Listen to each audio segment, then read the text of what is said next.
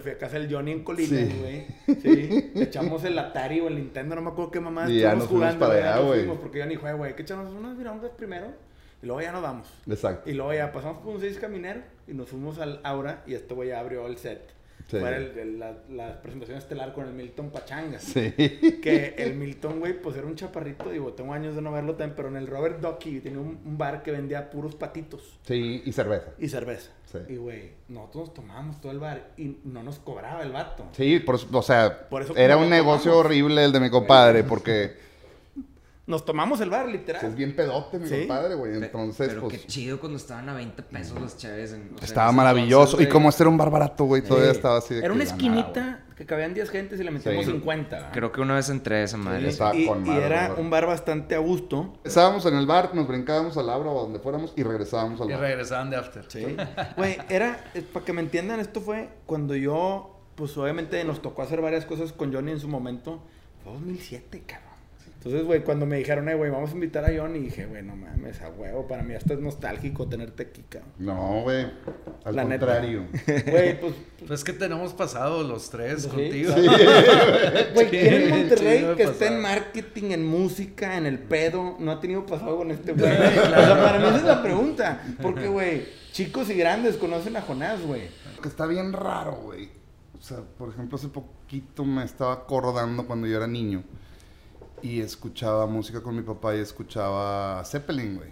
Ya. Pero te estoy hablando de los ochentas, güey. Sí, sí, Yo oía Zeppelin como si fuera de otra época, como de la Segunda Guerra Mundial o no sé, güey. Ah, Bueno. Y ahorita me doy cuenta que muchas rolas mías o de nosotros, güey, inclusive de, de ustedes, y la chingada, ya ahorita son más viejas de lo que era esa rola para mí, güey. Sí. O sea, esas rolas tenían 10 años de... de- Era 65 por ahí, ¿no? 70, y- Se- 70 se- y algo, 70 Sí, 70 y algo.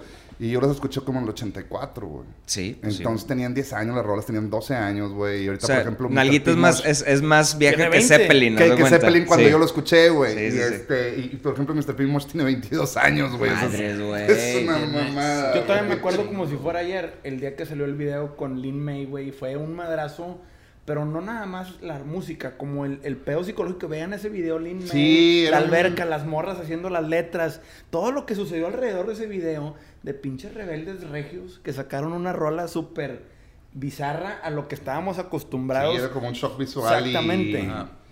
Este, un- un- una idea así muy, muy choqueante, Pues ¿no? muy original, la verdad de las cosas. Pues- Para sus épocas. Muy vale madrista. yo creo que... Salió, eso- salió como de error, ¿no? Esa banda. Sí, o sea, fue como... o sea, lo- lo- lo- la cuestión entre Rosso y yo fue porque... Este, yo estaba en Cuervos de Malta, que era una banda que yo tenía antes de... Me acuerdo. de Maquinita. Maquinitas, exacto, güey. Rosso tenía una banda de rock, pro- de rock fusión, le podríamos decir, o esa era la palabra que se usaba en esa época. Bueno, entonces la cuestión es que siempre terminando los shows nos íbamos a casa de Iván Moreno a hacer carne asada. Y empezaba la cotorreada de todos los músicos contra todos los músicos, ¿no? Y platicábamos mucho Rosso y yo, güey. Éramos como de los poquitos que en ese tiempo les gustaba mucho Ministry y, y disfrutaban de ese cotorreo. A mí pues toda la, la vida me ha gustado el metal y, y Rosso, pues obviamente la cuestión program- programada. Y Ministry era como el vínculo entre esos dos mundos, ¿no? ¿Ese qué año era, Johnny? Te estoy hablando como el ¿90? 94. 90. Por Pero ahí. tú arrancas en la música desde el 89, 90, ¿no? 88 me regalan la guitarra. Mi abuela, en paz descanse. Y empiezo a componer por ahí el 90. De Y, morrito. y- y te lanzas en el 9 como Pimosh. Como Pimosh salimos en el 97.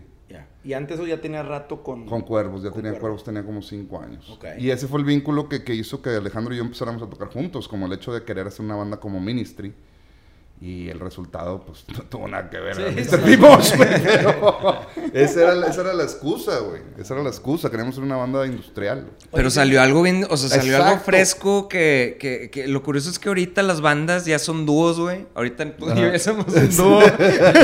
pero Ahora ya somos dúo. pero son dúos, güey. Pero antes era muy raro, Y güey. no, ahorita lo, lo bonito de ahorita es que ya, creo yo, y es como lo, lo veo yo, ya ahorita ya no importa tanto ni los géneros musicales ni los formatos, ¿no? Y ahorita ya es mucho más fácil poder producir en tu casa, entonces si traes una buena idea es, es mucho más práctico, fácil, no tienes que tener una banda. En aquel momento estaba como lleno de prejuicios, ¿no? Desde el simple y, y sencillo, estúpido prejuicio de que si eras rocker no podías oír cumbias, güey. Y entonces todos éramos hasta cierto punto cumbieros de closet, ¿no? Y ahorita de repente ves en un festival como el Pal Norte Bolivia Latino, güey, que toca Ah, sí. Caifanes y luego toca Ángeles Azules y luego, Luego toca- Manuel y... Y hay una Exacto, diversidad. güey. Exacto. Y eso, eso la verdad ¿no? está bien chingón porque siento yo personalmente que entre más información tengas, pues obviamente te, te, te- te vas nutriendo y te conviertes en una mejor persona, ¿no? Totalmente. Oye, Johnny, y por ejemplo, güey, y nunca te has preguntado, digo, tú que tienes muchos años de carrera, si tuvieras la oportunidad de volver a empezar y regresar al reloj, ¿harías algo diferente, güey? No, definitivamente haría exactamente lo mismo. La otra vez no me acuerdo con, con quién estaba platicando que gracias a la música he podido hacer la mejor vida que pude haber tenido. Qué chingón. Entonces, qué eh, sí, me, me la he pasado muy bien, por un lado. Este, sí tengo así como mis, si no fuera músico sería, ¿no? Sí, claro, claro. Este, y me, me- me gusta mucho la historia, entonces a lo mejor hubiera sido historiador. o- eh, Pero estaba, mejor- o sea, estaba planeado o, que, o qué querías tú. Sí. O sea, en mi caso me puse a pensar hasta hace poquito y dije, "Nu- nunca, nunca supe qué quería hacer de mi vida. Lo único que sabía era que no quería tener un trabajo oficina. claro. Era lo único. Y se me fue dando lo de la música por, fue como por, o sea, no error, de, por, por suerte, güey. Pero no sé si fue lo mismo contigo o... Fue, en parte sí, en parte no. Yo creo que más que querer ser músico, eh, o sea, yo antes de ser músico me considero un escuchador de música, güey. Soy el güey que de que está buscando sí. discos y quiero oír más cosas y más cosas. E inevitablemente después de, de, de- de- de probar cosas o de es- escuchar cosas, se te vienen ideas a la cabeza. Entonces, como que el paso natural, siento yo, para del- desahogar sí. eso es, es, es convirtiéndote en, músico. ¿no? Exacto. Pero más que, que, que- que- tener una onda con el proceso creativo, es como una onda con el proceso de recolección de datos. Ya. O sea, de estar escuchando, escuchando, escuchando. Esa es como mi onda realmente. Y este, inevitablemente, pues acumulo un chingo de información que a final de cuentas tengo que drenar, ¿no? Y yo creo que en base a tanta información que me daba mi padre cuando yo estaba morrito, me refiero a un chingo de discos, este, pues obviamente el reflejo era de, güey, quiero una guitarra, quiero una Sí. batería, quiero ver cómo Ah, se hace esa chingadera. Era como la necesidad de descubrimiento, era curiosidades, ¿cómo chingado se hace eso, güey? Órale, güey. O sea, más que tratar de hacer algo y, y comunicárselo a alguien más, era yo personalmente, hasta ahí llegaba mi, mi, mi, mi, mi- o sea, mi idea, ¿no? Es cómo hacen eso, güey. Yo quiero saber cómo chingados hacen eso. Johnny, chido, ¿y- güey. y, Exacto. y en qué momento te diste cuenta? Digo, empezaste desde bien chavo. Por ahí vi una foto tuya con pelos güeros, cortito, güey. O sea, de, de The real Slim Shady. Exactamente. ¿Qué dices tú? ¡Wow! Ese es Johnny, güey. Que Johnny siempre ha tenido churros y greña larga, ¿no? Hay una foto de Slim Shady. Johnny, Sí. Johnny Cuando estaba Slim morro me cortaba el pelo bien chavito, güey, y me lo pintaba de colores. Sí, y- sí, sí. sí. Güey, pero ¿cómo te diste cuenta que Jonás era famoso, güey? O sea, Johnny y Jonás, que son tus dos nombres por los cuales se refieren a ti. O sea, porque tú eres un personaje muy reconocido en la industria de la música y mucha gente te reconoce con mucha nostalgia porque a través de los años, pues tienes muchas facetas, ¿no? Claro. De tu vida artística. Yo creo que el día que estuvo bien cabrón y que fue también un shock, porque previo cuando, cuando Cuervos de Malta, digo, por número uno, por la música, número dos, pues porque siempre también he sido un cabrón que siempre ha andado en la calle. Entonces, desde que estaba morro y yo ya también me entré en mi banda, me encantaba ver las tocadas, me encantaba ir a, ver a las otras bandas de Monterrey, ya sea de rock o alternativo, me gustaba también ir, mucho a las tocadas de, de metal cuando se hacían aquí en Monterrey. Digo, me imagino que siguen haciendo, pero tengo muchos, mucho tiempo de no ir. Este, a Factores Mutuos había otro lugar que era famoso porque estaba arriba de un cine pornográfico en el centro. Entonces era las tocadas arriba del cine Chaplin. Entonces ahí vamos a ver bandas de, de- de metal, ¿no? Veíamos a Mortuari, veíamos a, no sé, Fata Narcosis, este... Deus Mortis, que era como la movida de death y de black metal aquí en Monterrey, que estaba bien chido. Y por otro lado empezaba a surgir como este nuevo movimiento, que después fue el que fuimos parte todos nosotros. Este, la- sí, o sea, o, o- o la movida regia, ¿no? Sí, o sea, sí, todo claro. este cotorreo que estaba saliendo en aquel tiempo de Cuervos de Malta, La Tupaya, Matabaldía, este, La Última de Lucas, todo, este- todo este cotorreo. Entonces me la pasaba en las tocadas bien, por lo mismo. O sea, más que la intención de hacer música era escuchar música. Entonces iba a ver a todo el mundo, cabrón. Entonces desde ahí yo creo que eh, pues fui conociendo a mucha gente, mucha gente me empezó a reconocer, luego lo de, lo- lo de mi banda Coros de Malta, pero cuando cayó el chingazo bien cabrón fue cuando salió Mr. Pimosh, que un mes antes de que saliera Mr. Pimosh nos fuimos a Ciudad de México a hacer promoción, una gira de promoción que duró tres meses. Entonces nos vamos un mes, sale la canción, eh, nos quedamos todavía dos meses más en Ciudad de México. Y cuando regreso a Monterrey por primera vez después de que salió la canción, obviamente con los pinches pelos güeros de la pájara Pei y la chingada, este, me acuerdo que, no me acuerdo si sa- salió a un centro comercial y fue un pinche caos.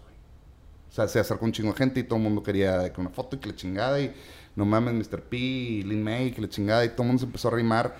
Me acuerdo que tuvo que llegar la policía para sacarme de ahí. Y era algo así de que, ¿qué chingados pasó, güey? O sea, antes de esa rola nomás tenía una guitarra y un pinche Nintendo, güey.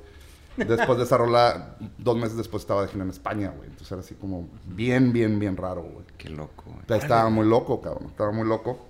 Y lo que estaba más cabrón de todo pues, es que teníamos 21 años, Sí, ¿no? sí, sí. 22 años. Entonces, salías de tu casa, llegabas a otra ciudad, este, te trataban muy respetuosamente, muy chingonamente, y te traían en una pinche limusina y te daban de repente una pinche suite bien chida. Sí, claro. Y luego regresabas a tu casa después de 15 días de gira. Y... Hacer quesadillas, ¿verdad? Sí, y llegabas otra vez a ser el hijo de, de- de tu mamá, güey, y pues ve por las cocas, ¿no, Sí, güey? y claro. espérate, mamá, pues es que andaba limusina, me vale madre, aquí eres mi hijo, güey, ve por sí, pinches cocas al Oxxo, ¿no? Órale, cabrón. Entonces, eh, yo creo que eso también como que mantuvo bien objetiva la, la visión que tenemos Alejandro y yo de, pues estamos aquí porque nos gusta la música y porque a final de cuentas también, pues a lo mejor el pensamiento como de buen regiomontano, pues es un buen negocio, ¿no? Entonces, sí, era como muy eh, consciente el momento donde, bueno, nos ponemos el traje de rockstar para subirnos al escenario, pero nos bajamos y otra vez... eh, Somos Jonás y somos Jonás y. Rosso, Sí. y pues vamos a ver si nos vamos a ir a ganar un peso y a pasárnosla bien, ¿no? Entonces eso es lo que estaba muy padre, güey.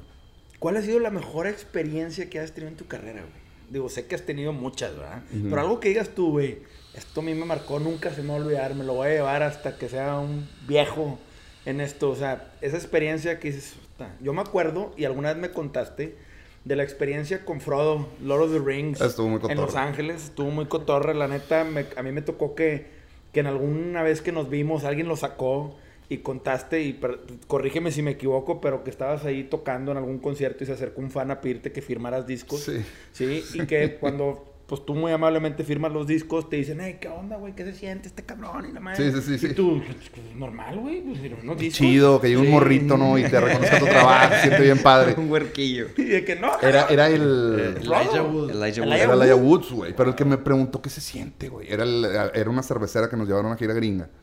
Y este, y estábamos ya en el backstage y entraron estos morros. Y, oye, fírmame. Claro que sí, güey.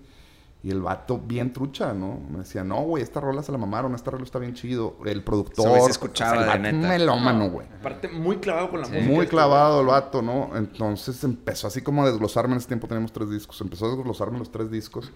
Y este arreglo y este cotorreo. Y esto lo hicieron por referencia a esto, ¿verdad? Sí, lo hicimos por o sea, el vato aclarando dudas.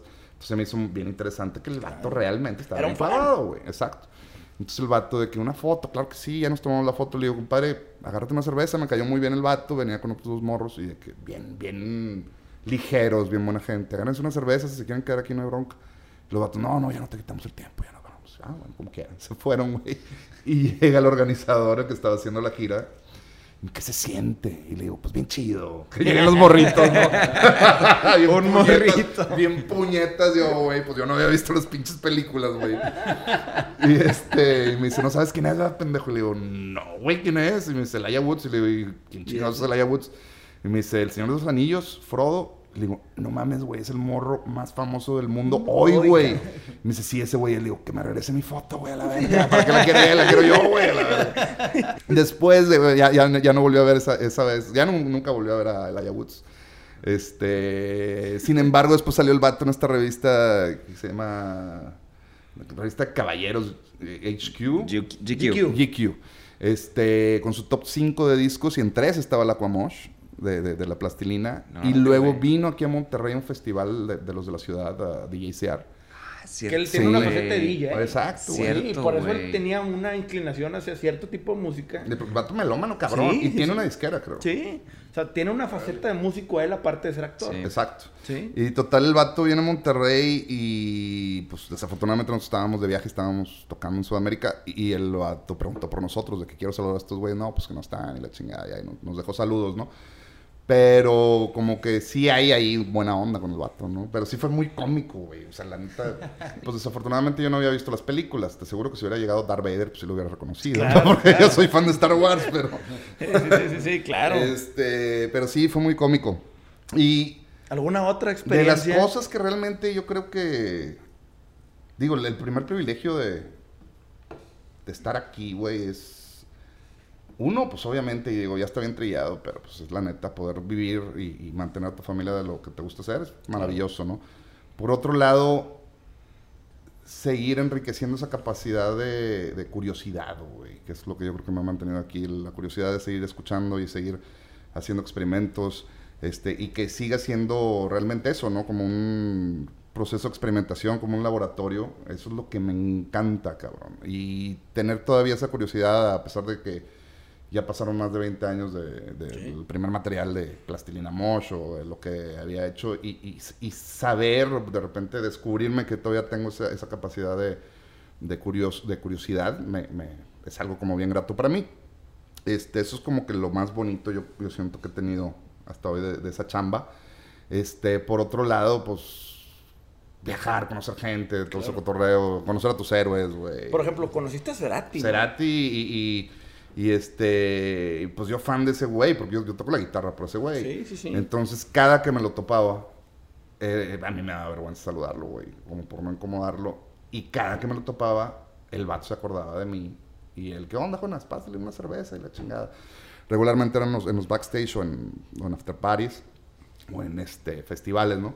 Y siempre me saludaba y siempre terminábamos platicando de cualquier cosa. Y siempre el tipo era como un güey bien este, amable y bien generoso, cabrón.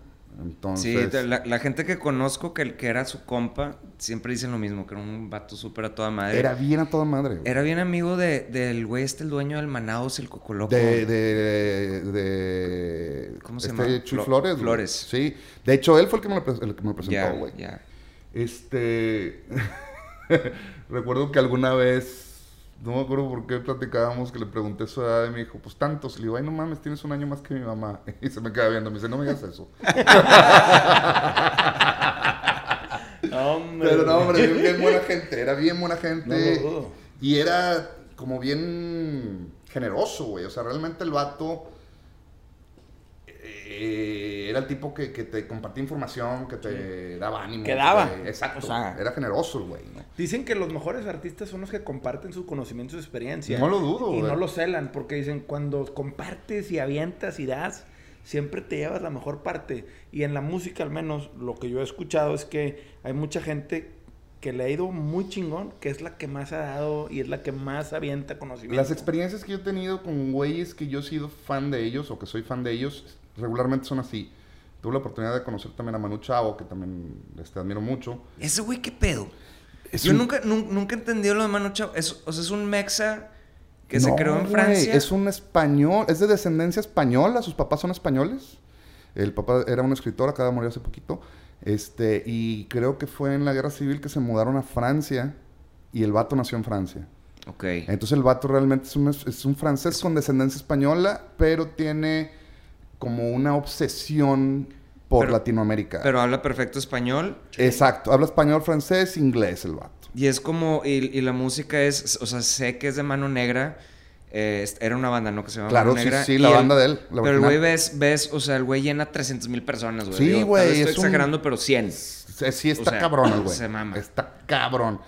Y digo, lo conocí un par de, o sea, lo topé un par de veces. No platicamos muchas cosas, pero el vato también igual, un tipo generoso, buena onda. Este, no platicamos mucho, sin embargo, le abrimos una gira de tres fechas en Estados Unidos. Y este, y siempre era estarnos topando en el backstage y tomar una cerveza con él. Y pues no profundizábamos, no profundizábamos nada, pero era la, la- la simple convivencia con el tipo y que el tipo no anduviera como de que- arrogante, era bien chingón. Qué chido ¿no? que tocas ese tema porque más o menos esa era la idea de, de como de este podcast. Era de o sea, de cómo, cómo vivir de tu arte y de cómo de, desmistificar, güey, un poquito, como los artistas y... Y, y eso que dice Artur, mucha gente critica a las personas que como tú, Jonas, viven de lo que les gusta hacer. Ajá. Que dices, uno de los privilegios que me ha dado la vida es vivir de algo que me apasiona.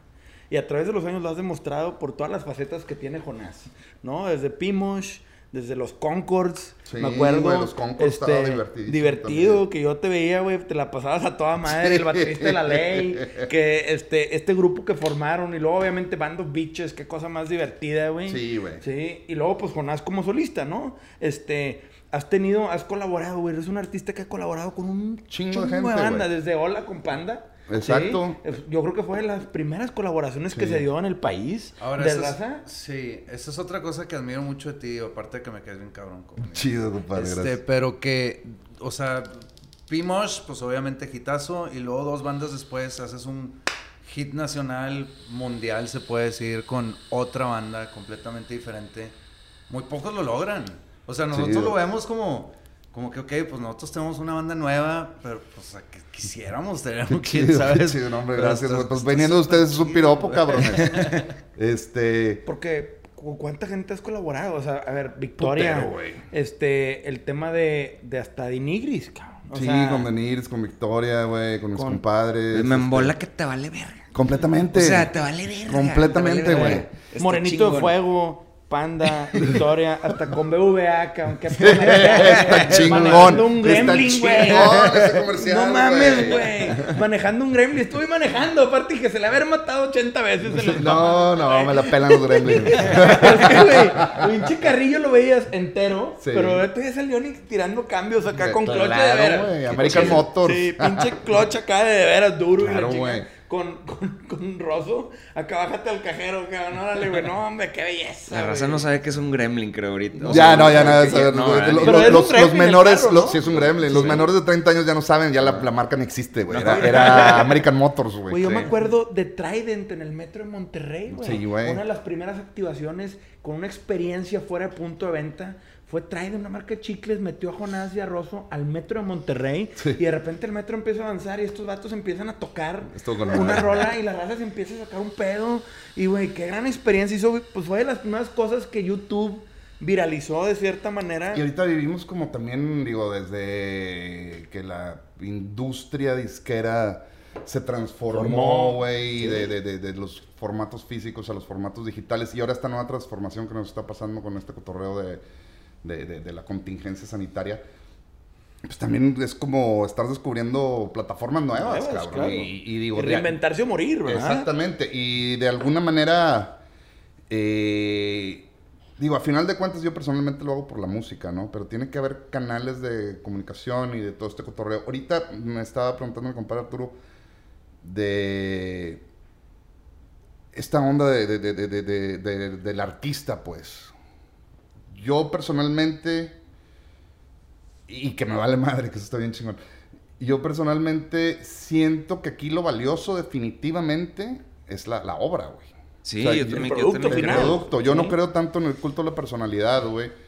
Aunque tampoco lo puedo negar porque, digo, también... pues, parte Sí, de, i- ¿no? irónicamente, pues eres una persona muy vistosa. O sea, Exacto. eres un artista muy no, y, y por- visual, y porque tampoco lo puedo negar porque, pues, cuando conocí a Cerati, pues, me cagué en los calzones, pues. Claro. O sea, fue así como, no mames, estoy conociendo a mi héroe, güey, no mames, es por Pero es este el producto final que te hizo sentirte así. de Pero Cerati, ¿no? gracias a todo lo que escuché de su música, es por, por lo que le tengo como... Ese aprecio. Sí, esa admiración, más que aprecio, porque realmente pues, ni lo conocía personalmente previamente, Sí, o pues, sea, esa- previo a eso. sí. Pero esa admiración tremenda que quería no nada más saber ya nada más de su música, sino quería saber de su persona, ¿no? Sí.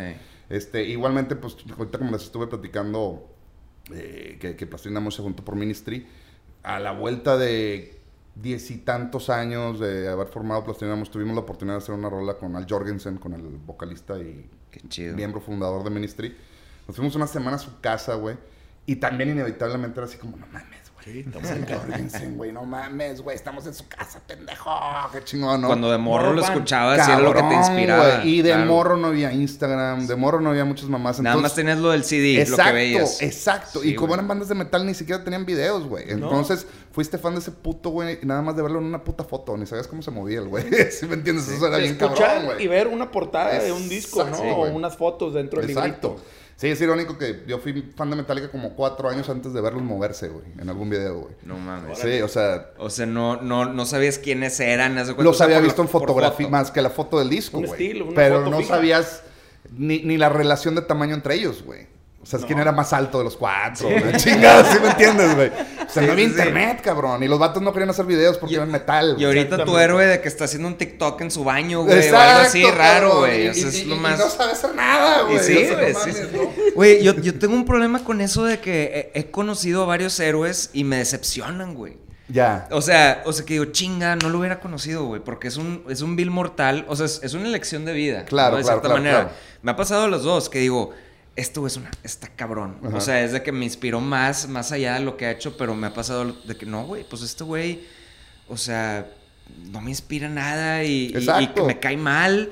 Eh, exacto, no nomás no me inspira nada, es un puñetas. Es un cuenta. puñe- Exacto, es un eso, eso- puñetas eso este ocurre, güey. güey. De hecho, hay un dicho que dice: No conozcas a tus héroes, Sí, no, porque puede que te rompan la madre, ¿no? Que, te- que se sí. caigan, ¿no? Y tú te caigas ahí de decir ching. ya, Exactamente, exactamente, pero digo, yo también creo, honestamente, que la obra de, de cada uno pues, habla mucho de la personalidad de, de las personas. bien, claro. Eh, por decir, eh, eh, cuando escuchaba la música de Soda Stereo, después que conocí a Gustavo, eh, sí, yo sí notaba como un reflejo de su persona en, su música, ¿no?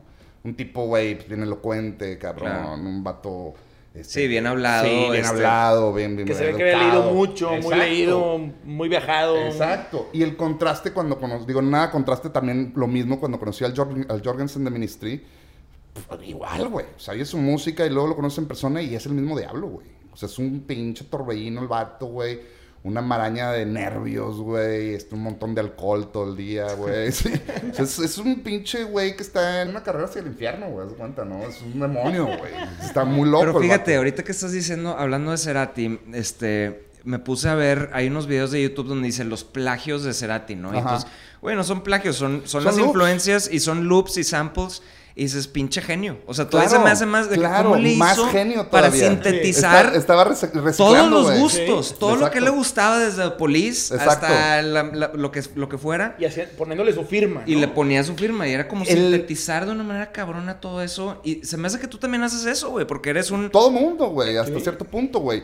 Este, y es el grado de influencia, ¿no? Y Cerati cuando agarraba loops o fragmentos de canciones, porque no era como que las sacaba y las tocaba, no, agarraba el pedazo Lo del recreaba. disco Ah, y, y- y lo metía y se ponía a tocar encima y en los discos venía el, el crédito, ¿no? De que, por ejemplo, Zoom trae un fragmento de la de New York City Groove de, de Ace Frehley. con razón. sí, sí, sí. Este, y ahí venía en el disco, ¿no? Contiene sampleo de New York Group. Que si nos ponemos a ver un poquito la historia de, de, de- de Cerati y de, y de Soda Stereo, el vato era un güey que cada movimiento que se ponía de moda, el vato lo analizaba, güey, lo asimilaba y lo reproducía, ¿no? Entonces en ese tiempo, güey, cuando este vato empezó a usar muchos loops, era porque estaba sonando un chingo hip hop, güey. Estaban los Beastie Boys, y estaba Cypress Hill, y estaba un chingo de este cotorreo, que esa música es 100% loops, güey. Sí. Entonces es un ejercicio de Yo, composición. yo le pregunté a una amiga más, más grande, Amanda, este, más grande que yo. Le digo, a ver, ¿de dónde ¿Por qué Soda fue lo que fue? O sea, ¿por qué era.? Me dices que, a ver, a ver, siéntate. Entiende que cuando yo estaba morra, el rock era el tri, ¿se cuenta? Exactamente. O sea, era blues, basado en blues de que tan, ta, tan, ta, tan, ta, tan. Y No, era- rock y era- and roll. Y llega este güey como fino, güey. No puedo decir que el tri no es fino, pero bueno, pues no, no es fino, de hecho. Sí, es de la calle, O sea, es sí, es- que se trata de y, ser y- la, urbano. y la onda es que también el rock en México en ese tiempo era como un diluido, obviamente con todo respeto, güey, y, y este... Pero era como un diluido del, del rock muy roots de Estados Unidos. Mm, había como...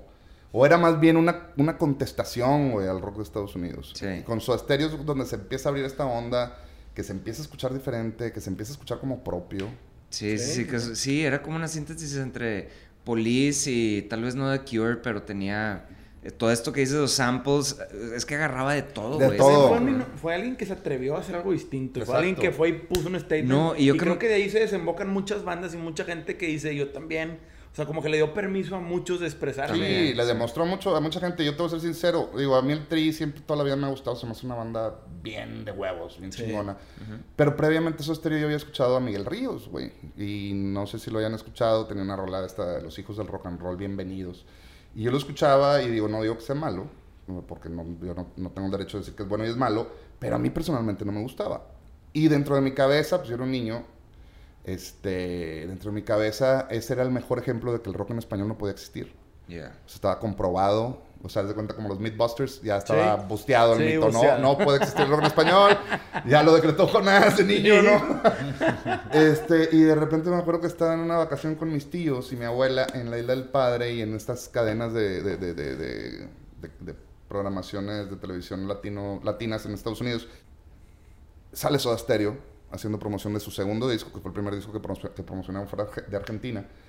Y este, y escucho el temblor, güey, y escucho una persona ahí, que, ¿qué es esto, güey? Está increíble, güey, nada qué personal está. ¿Te De locos, estaba sacando güey. ahí en- El bajo de esa rola. Güey, me, empecé a clavar a ver videos de él en YouTube y, y tocando esa rola cantando. Sí, güey. Güey, está cabrón en la Está guitarra, bien güey. difícil la guitarra, güey. O sea, y, y- y fíjate, eso es lo que voy en cuanto a la percepción del artista y tal. O sea, los chavitos que les gusta y tal no entienden el como la, el craft, la artesanía que el güey trae en la guitarra y todo el tiempo que le dedicaba tal vez el güey en su, en su cuarto a estar Claro, güey. tocando. Eso se le olvida a la gente. O sea, como que ahorita los chavitos quieren nada más hacer un beat No, quieren short. y hacerse, y hacerse Quieren- famosos rápido y la chinga. Pero... Inmediatez. Sí, no. Y, a- no. y a mí me pasó cuando, cuando pues, tú y yo platicamos de, de, de cuando Panda terminó, yo me empecé a clavar a, a tratar de hacer música, pero, pero más de voz, o sea, como hacer una melodía, y era otro pinche mundo. Exacto, güey. Y ahí fue cuando dije, güey, pinche Pepe, ya entendí por qué, por qué cuesta lo que cuesta. Este, o sea, la, la mitad de Es una un canción músculo, es el güey. 50% y, es, Claro. y es un craft, güey, estar No, ahí. Pepe lo dominó por muchos años y hizo grandes Y cosas. sea lo que sea, o y sea, tiene su chiste, güey. Sí, está cabrón, güey. Entonces dije, no, madres, güey. O sea, uno como músico ahí siendo el de la banda, güey, el comodín criticando, no me gusta. Y ahorita que, Sí, que estoy es- tratando de darles de que, güey, está cabrón. Tiene su pedo, güey. Sí. Es, es como muy, muy, muy ajeno a la música. De hecho, yo hasta la fecha, como le digo a mis amigos, y, y- y- y es el, el- el típico, este, lo que le digo a Rosso, ¿no? También de repente cuando, cuando, componíamos, cuando componíamos, y seguramente en algún momento lo vamos a componer juntos, siempre es lo mismo. Mucha música, poca letra, güey. Sí. Es un pedo hacer letras, güey. Es un puto pedo hacer letras, güey. Y más en un idioma como en el español, güey. Que todo puede sonar bien estúpido, güey. Pero, di- pero te voy a decir algo. Te voy a decir algo. Yo cuando, cuando estaba tratando de, de- de componer en español, digo, lo que hacía era, yo este, hacía letras en inglés y las traducía a español. Y, y así ya no me sentía tan raro como con las melodías que estaba haciendo. Porque cuando empiezas a cantar en español, te suena, pues no, no me gusta lo que suenan las influencias. Ajá. Pero siempre me acuerdo de ti. O sea, cuando te invitamos, ¿te acuerdas que es que, Sí, de sí. que vamos a tocar, vamos a pasarla bien? Le dije a Ricky, güey, pinche Jonás. Ese güey hace sonar todo bien en español porque tiene su propio estilo. Chido, y, me, gracias. y cuando empecé a analizar Plastilina de nuevo, dije, este cabrón no tiene coros, güey. No tiene ningún pinche coro cantado. O sea, nunca sale Jonás de que... Y ahora sí te voy a decir que... El güey es puro, o sea, estás free flowing. Sí. Y los coros son otros samples o un pinche grito o unas vieja, una vieja cantando. de plano, cuando te- se me ocurre algo cantando, digo, no, me da vergüenza, déjame montar una morra. ¿no? Güey, Vámonos, al pinche. Claro, güey. pinche genio. Las pinche morras genio, siempre suenan bien, güey. Cabrón, güey. Pero es una técnica tuya de mucho Sí, tiempo, güey. mañas, güey. Claro. Son mañas. Porque lo has hecho durante muchas rolas. Sí, no, no. Y de repente me- algo también de repente me cae eventualmente cada cierto ciclo de años que me aburro de mi voz, güey. También, Entonces sí. ahí es donde empiezo a meterle un chingo de efectos a la voz, empiezo a hacer vocoders, empiezo a poner a otra gente a cantar, güey. Este, aunque yo haga las letras, pero empiezo a meter a otra gente a cantar, güey, porque de repente también me harto de... Es que, pero es que lo padre es experimentar también todo. Porque, Exactamente, güey. pues es como cuando, o sea, también hay- sa- siempre sale lo mismo de ti, güey. Exacto. Hay veces que dices, güey, hay que darle, Sí, darle por otros y es atreverse también a hacer algo diferente. Claro. Lo que está cabrón de ese pedo es que casi nadie identifica cuando está ciclado, güey. Es difícil. Yo, yo he tratado y creo que cada vez lo domino mejor. Cuando me empiezo a frustrar, digo, puta madre, es que estoy haciendo lo mismo, güey. Entonces salte del pinche. Pero también sirve cambiar de aires, ¿no? A veces también es bueno para componer, al menos lo que yo he escuchado es que pues hay raza que va y se encierra en otro lado, va y cambia de aires o se junta con cierta gente que lo inspira, hace cosas diferentes. Este, porque también hay que buscar esos momentos de inspiración, ¿no? Siendo No, artista definitivamente. letras, ¿no? pero, pero esos son recursos bien caros, güey. Sí, Yo te claro. digo que fue lo que hice, güey. Me compré una pastilla MIDI, güey. Entonces le puse la pinche pastilla MIDI a mi guitarra, güey. Y traigo esta idea, chinga, suena con madre la Para tocar sintes ahí. Sí, Sí. suena con madre la progresión, pero ya está hasta la verga el sonido de guitarra. A ver, déjame le pongo unos pinches violines. ¡Pam! Y ya, es otra rola. Ah, cabrón, qué chingón. Y así. Instantáneamente se me ocurren ideas. ¡Pum! Se abre así como una puerta. Y ese es como el punto donde he empezado a identificar de que estoy empezando a caer en la frustración. Entonces, estoy cayendo en la frustración. ¿Por qué es? Seguramente porque estoy usando los mismos instrumentos. Entonces, empieza a cambiar sonidos, empieza a buscar elementos que para ti, es, es, es lo que yo hago, ¿no? Que, que pa- eh, empiezo a buscar elementos que para mí sean extraordinarios, ¿no? Por ejemplo, eh, el mejor ejemplo no este caliente, pues, eh, No manches. chingue su madre, vamos a poner una banda sinaloense a sonar aquí, güey, a ver cómo sonaría, ¿no? Entonces me voy, ya no nada más un instrumento diferente, me voy a un formato diferente. No, y raza enmascarada, una rola que fue, ha sido usada en películas, es referencia Sí, en muchos güey. lados. Pues una rola que, güey, cero, un cambio de 360 de tu Cabrón. estilo, güey. Y este, y eso es lo que hago, es como, güey, de repente empiezo a identificar cuando me empiezo a repetir, güey. Y yo creo que eso es una, algo bueno para Sí, mí, pues, ¿no? güey, me acuerdo cuando dije, pinche Jonás, güey. O sea, tengo años de no verlo. No sé si se acuerda de mí este cabrón, güey. Sí, compadre. Ya, ya, yo sé, pero, güey, uno se mete en su mundo y... y- Claro. Pero, ¿te acuerdas? Le dije, Güey, si lo vamos a Jonás y a ver si se quiere venir a tocar y a ver qué sale. Y tú luego, luego, a huevo, güey, cáele, este, ¿tienes amplio? ¿Qué pedo? y, Lo que me te- llevo y uno, me, que y me voy acuerdo que dijiste, tengo un chingo sin tocar rock, güey. Quiero tocar Sí, quiero rock. tocar rock, güey. Sí, güey. A mí nunca se me va a olvidar una vez que hubo un evento con Markovich, que de Caifanes, que vino el, el Sí, viejo. sí, que me subí a tocar con él. Acá Te subiste a tocar Sí. con él. Y que, güey, desde el momento de pura mirada se veían y se seguían tocando y seguían tocando y seguían tocando. Y hacían, pues, como esta mancuerna. No, y aparte, ¿sí? pinche Marcovich es un genio. Esto no me queda Es un claro. pinche loco, pero, güey, Está bien maníaco, sí, güey. sí. pero empezaron a tocar rolas que, güey, no había un script, no había una lista, no había nada. Y todo simplemente fue improvisado. Y pareciera. Y yo después me acuerdo que yo le decía a la raza, güey, pareciera que se pusieron de acuerdo, güey. Pareciera que se hablaron y dijeron con cuál empezamos y con cuál cerramos. Exacto. Sí. Y luego ya lo miras tú que decías, güey, ¿qué pedo este güey, cabrón? Yo, yo creo que la última vez que se vieron fue hace 10 años. Se Sí, a ver. de hecho, esa vez fue la. Yo creo que. No, me lo topé después, un par de años después en Ciudad de México.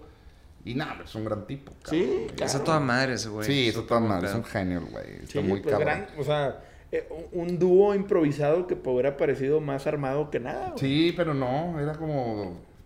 Pues es que ese güey te inspira, güey. Sí, claro. Te inspira a Oye, tocar. Fíjate, yo me acuerdo una vez también que te vi en cuando le estabas ayudando a una canción de tu carnal, de Marcelo. Ah, claro, güey. Sí, que te vi ahí y agarraste mi bajo y empezaste a tocar y me dices, no, es que a veces me gusta componer en bajo. Sí, güey. Entonces, eso es lo que dices, ¿no? De repente guitarra, de repente con el bajo, de Exacto. repente con teclados y a ver qué se te va ocurriendo y te es donde te abres. Exacto. Siento yo que lo que ha pasado mucho con la música que he hecho, güey, es que desde que estoy componiendo la música estoy pensando en el arreglo, güey. O sea, no, no, no nada más en el, eh, pues bueno, va a ser esta progresión armónica. Y Sí, ahí- es que piensas como productor. o sea, últimamente eres productor. o sea, eres- Exactamente. es- Entonces estoy pensando en cómo debe de sonar todo el pinche pedo, ¿no? Y de repente digo, pues el drive de esta rola no lo trae la guitarra, lo trae el bajo. Entonces déjame agarrar el bajo, saco la línea de bajo y de ahí empiezo a montar todo, ¿no? Es que Ok. chingada, hay, hay, hay mucha gente que no, o sea, también este es otro tema que la gente no, no conoce, los chavitos, este, que dicen, pues es que, que es un, o sea, que es un productor, que es un ingeniero de sonido, Mm. que es un, que es lo que hace un artista, porque de repente, pues un artista le hacen las canciones, lo producen, pues, pues, pues, ¿dónde, ¿de dónde viene el arte? Claro. O sea, el intérprete es artista o no. O sea, de- el arte de interpretación es, es un arte o no es. O, o sea, ¿quién es más artista? El productor. Pues es que de repente, ya que voy viendo en este mundo, hay productores que hacen toda la música, hacen todo. Sí. Y están bien cabrones, güey. Son unos cabrones, pinches artistas, pero están detrás de las cortinas, güey. Exacto. Y hay otros productores que ni siquiera saben mover un pinche botón, güey. Como Rick Rubin. Sí, que es psico- Sí, psicólogo. Es psicólogo, güey. Sí. Entonces de repente Rick Rubin se mete con Metallica después de que Metallica tiene 10 años de, de que a ellos mismos no les gusta lo que están haciendo. Y el vato les empieza a platicar, güey. Es que, güey, deben de sonar como en el 84. Los convence y sacan otro disco y es un putazo, ¿no? Entonces no hay como una definición, o sea, la definición técnica del, del productor sería como el productor de cine también, ¿no? O sea, el artista sería el director de cine, el que tiene la idea de cómo quiere que, que sea su película y que la va a dirigir. Ajá. Pero necesita un productor porque si el güey quiere una... O sea, el, el- el director dice, es que quiere una explosión, güey, hay un pinche helicóptero. El productor es el que tiene que realizar ese pedo. Decir, ah, bueno, estamos en un helicóptero, sí, así, así, este... Lo mismo el productor, güey. La música de estos güeyes está con madre.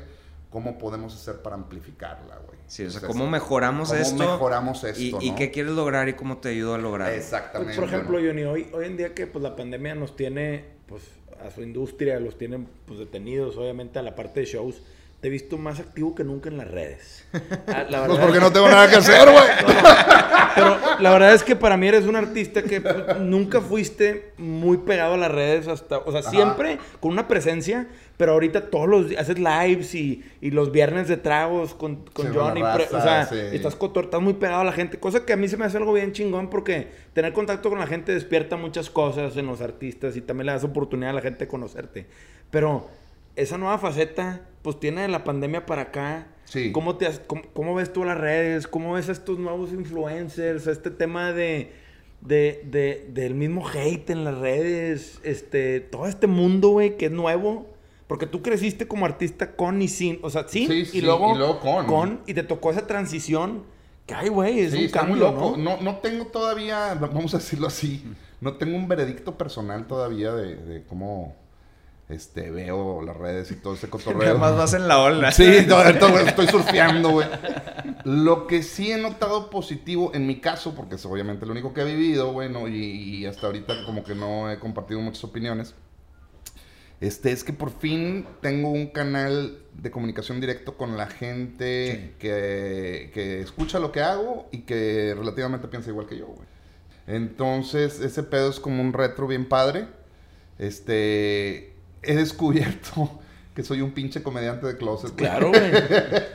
Y, y me ha llevado a otro lado. O sea, esto de, de las redes sociales fue circunstancial. O sea, Claro, no lo busqué, cayó, lo hice, güey. Y, y fue como el primer paso para que ocurriera otra, este, o- o- o- otra situación circunstancial que tampoco no la busqué, sino que cayó que, que ahorita tengo un programa de radio, en radio abierta, güey, en una cadena de radio nacional.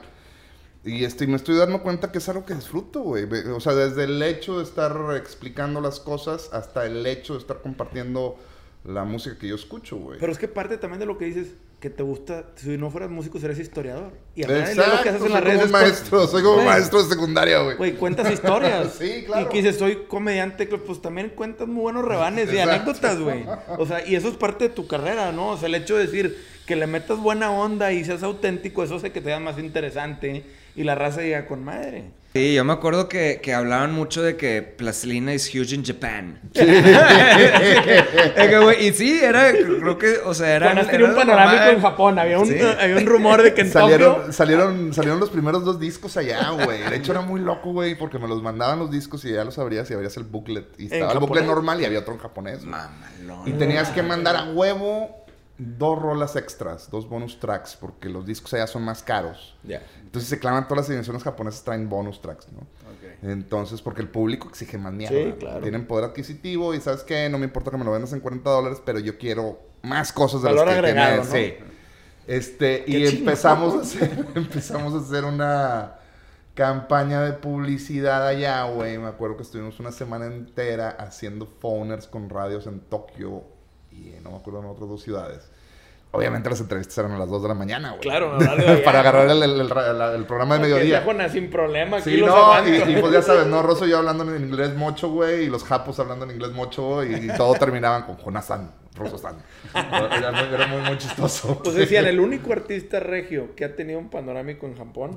Qué, güey, chingón un panorámico, Güey, es En Japón, chingo. en Tokio. Estaba muy cagado Johnny. Dices tú, güey. Digo, Qué padre. siempre fue como un tema de que Plastilina Mochi es huge in Japan. No, tienen un panorámico. Sí, O sea, sí, sí. ay, cabrón. Pero es que eso quiere decir que, que estaban haciendo algo bien interesante, algo bien fuera de... Estaba bien es- padre, está chido güey. eso, Estaba güey. bien padre y, y- y de alguna manera funcionaba en otros lugares, cabrón. Era... Es que la Oye, música y es en lo- universal. Sí, güey. Es un- Oye, en los Concord eras... eras eh, ¿Cantabas ahí o eras guitarrista nada más? ¿O eras qué, qué eras? Guitarra y eventualmente cantaba. Ok. De es, de esa es la única banda como, como que, o sea, banda típica de que verso, coro, así, que, que has Exactamente, tenido, ¿verdad? exactamente. Porque también era como para mí, después de Cuervos de Malta, de repente entrar a este mundo de Plastilina Mosh donde nada más éramos dos güeyes. Y como decías hace rato, el, el hecho de ser dos güeyes lo que hacíamos era, este, desde que estábamos componiendo, estábamos grabando, güey. Sí. Entonces teníamos una computadora en aquel tiempo con Pro Tools, de las primeras versiones de Pro Tools. Entonces era, güey, se me ocurre este bajo, lo grababa yo. Y Rosso, bueno, déjame le meto este teclado arriba, pum. Ah, bueno, vamos a programarle una batería. Entonces estábamos pensando desde el bajo, batería, guitarras, todos los arreglos que estuvieran encima. No nos estábamos dando cuenta, pero nos estábamos educando como, como productores. Productores, Sí, claro. Entonces Plastilina Mosh termina siendo una banda muy de producción y muy de arreglo. Y en algún momento me invitan a este otro proyecto que, que era los Concord, que era el típico set guitarra bajo batería. Y ya lo extrañaba. Así como también cuando me junté con ustedes de que, güey, es que Sí, tengo un de ganas de traer, traer tocar rock. Pinche power trio y alguien cantando, ¿no? Entonces entró a este proyecto y fue otra vez como retomar, o sea, volver a ser base, ¿no? Volver a ser la tierra de cómo eran el rock and roll que, que- con el que empecé, güey. Que era una mezcla bien chingona el Concord, ¿no? Digo, también. Sí, güey, pues era, era, era- Leonardo. Era Leo en la voz, yo en la guitarra y voz, el... eh, El de la Poncho- ley. Poncho- eh, de- de- eh, Mauricio en la batería, el de la ley, y Poncho Toledo de la Lupita en el bajo, güey. Ok. También es un marrano, güey, es un genio, güey, y el vato también es productor, ¿no? Entonces, Mauricio, siendo un muy buen baterista, programa mucho el vato, güey. Entonces también tiene un sentido de producción bien cabrón. Este, pues Poncho, productor y bajista. Yo, guitarrista y productor. Y Leo también, pues con un montón de ideas y Claro. una imagen tremenda, ¿no? Entonces Sí, era así como, güey, una banda muy, muy padre. Desafortunadamente esa banda, güey, tenía como fecha de caducidad por el hecho de que todos teníamos una Otra- banda principal o un proyecto principal. Otro, otra, era un side de todos, ¿no? Exacto, era un amor de verano, güey. Entonces, Ahora, cre- creo que esta es buena oportunidad para preguntarte sobre, justo sobre eso. O sea, tú estás en, pla- en plastilina, encuentras éxito con esa madre, güey. Este, te la estás pasando a toda madre, ganando dinero, güey. Regresas a casa de tu jefa, güey, pasándotela chido. Eh, plastilina se termina por X o Y razón. ¿Cómo es, o sea, cómo sentiste tú el, el, o sea, no sé si te brincaste directamente a ser Jonás solista o Band of Bitches, pero ¿cómo, o sea, qué diferencia es de tener un socio? Porque mucha gente no ve las bandas como, como una empresa, empresa, ¿no? Porque pues, no, es, no es atractivo, ¿no? O sea, la gente, pues, o sea, son, las, las, las bandas se mueven como, como marcas, como si fuera Sí, una empresa sola. Entonces, ¿cómo ves, o sea, esta como tu etapa nueva como empresario de que tener que contratar músicos y encontrar otro manager y la madre, o sea, ¿qué, qué diferencia viste o, o qué aprendiste o, la percepción de la gente? O sea, que... un mundo de diferencia. Digo, todo empezó con, con lo de of Bitches. Este, y desde el lado estrictamente como de organización, pues fue rearmar todo un cotorreo. Eso podemos decir que era básicamente similar al otro. O sea, eh, armar un cotorreo, ya no tener que estar rebotando ideas eh, de, de trabajo con alguien más. Entonces eso puede ser como... Más hasta- libertad de Más libertad. de- sí, y de poder hacer cosas que, que- que a lo mejor en algún otro momento tuviste que considerar a alguien más, ¿no? Sí. Y lo haré o no lo haré, déjame le pregunto. No, ahorita ya no tenía que considerar nada, ¿no? Entonces me dio como mucho espacio para, para empezar a experimentar y hacer prueba y, y error en, en- en la onda de, de- de- de- de- de la organización. Y en la cuestión creativa, eso fue lo más, más, más chingón e interesante que, que- que descubrí. Es que no es ni mejor ni peor estar solo creativamente. Es simplemente un mundo completamente diferente, güey. Y yo creo que todo mundo debería de tener los dos ejercicios al mismo tiempo. Porque empecé, eh, eh, empecé a darme cuenta o empecé a diferenciar ideas. Hay ideas que están todavía muy básicas, que no tengo ni siquiera yo claro, que lo más sano para esa idea es rebotarla con otro creativo y ese creativo, como no es una idea propia, le despierta ideas muy locas que nunca se le hubieran ocurrido a él. Y esas ideas muy locas que le despiertan a él, te rebotan y te despiertan a ti otras ideas que no se te hubieran ocurrido solos. Un Entonces, peloteo. es, es como, un- como, como, como una eh, sí, explosión en cadena, ¿no? Sí, una claro. reacción en cadena muy loca. Pero cuando tienes una idea muy clara, güey, y la compartes con un creativo, con otro creativo, lo más probable es que esa idea se empiece a diluir. Sí. Entonces, eso es lo bueno. O sea, lo bueno para una idea no clara es compartirla. Lo bueno para una idea muy concreta es no compartirla. Entonces, eso fue lo que yo aprendí en mis ideas. Entonces, gracias a tener de repente proyectos por un lado y mi, y mi proyecto solista, he aprendido a canalizar esas ideas y he sido mucho más productivo. ¿A qué me refiero más productivo? A que en un año puedo tener más número de, de, de, de obras este, circulando, güey. Entonces ese pedo está bien cabrón, güey. Tú, por ejemplo, Mano Bichis eres el líder de la banda. Sí, Mano Bichis era yo solo. Eh, eh, eh, fue, fue una onda que se me ocurrió cuando estaba todavía en Plastilina. Pues yo, yo nací en el año del 75, entonces crecí escuchando a Kiss, crecí escuchando a Alice Cooper, crecí escuchando a Motley Crue. Entonces muchas de mis influencias eran también estas bandas que no eran músicos, eran personajes. Personajes, claro. Eran monstruos y eran espacio y la chingada, ¿no? Entonces... Pero también siempre ha sido tu onda, ¿no? También sí, me encanta, los personajes, me encanta, me encanta, ¿no? Entonces, este, pues yo quería tener una banda de shock rock igual que Kiss, igual que Alice Cooper. Entonces me, me di chance de hacer ese cotorreo.